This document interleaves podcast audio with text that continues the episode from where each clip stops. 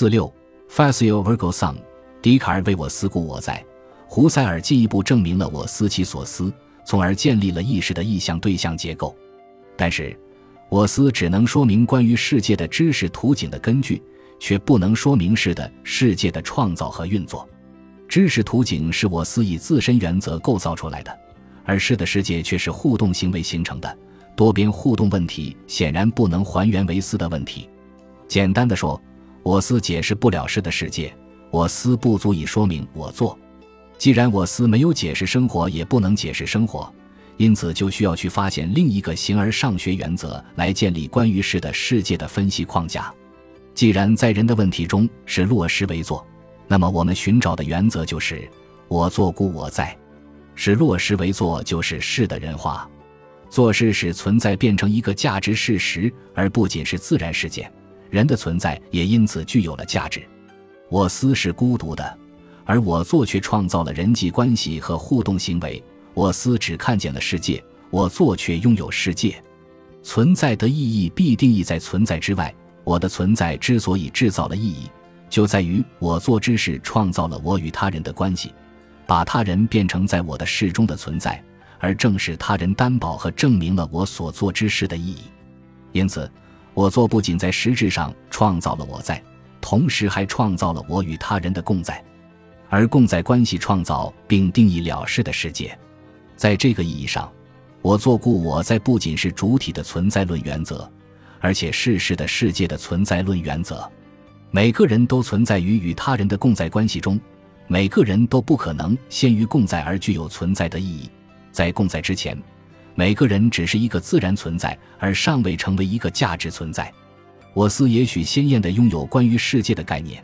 但我思不可能为我创造一个真实世界，因此我思只是想象的世界，而并不是拥有世界。我仍然无处可在，在创造共在关系而实质性的创造了事的世界之前，我只是个一无所有的虚在。即使有着完美的我思，我仍然没有世界而一无所有。只有当所做之事将我与他人化为共在，我才在共在中获得一席存在之地。我才不仅仅是个概念而成为在场存在，这正是中国古典哲学强调做人所暗含的深刻含义。人不在自然意义上是人，而必须在做中实现为人，而做事就是与人共在。因此，我做故我在蕴含着我与人共在而存在。人本身并不具有存在论目的，人的存在意义是无着落的。这个问题在存在论中无法解决，而成为一个釜底抽薪的隐患。假如人本身是无意义的，人又如何能够赋予万物各种意义？神学目的论提供了一种替代性的解决，它试图以神意义去解释人的目的，但神学解释有个缺点，它证明的其实是神的意义，而不是人的意义。人是依附性的，因此缺乏自足意义。而缺乏自足意义，就终究还是等于无意义。人必须能够就在人那里证明人的意义，那才是完美的解决。孔子把存在的价值论证限制为人间的在世证明，这是精明的思想选择。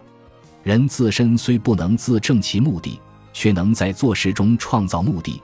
人通过创造有意义的事情，而使自身具有意义，而且。人在做事中请入他人，而对所做之事的意义互相作证，共同作证。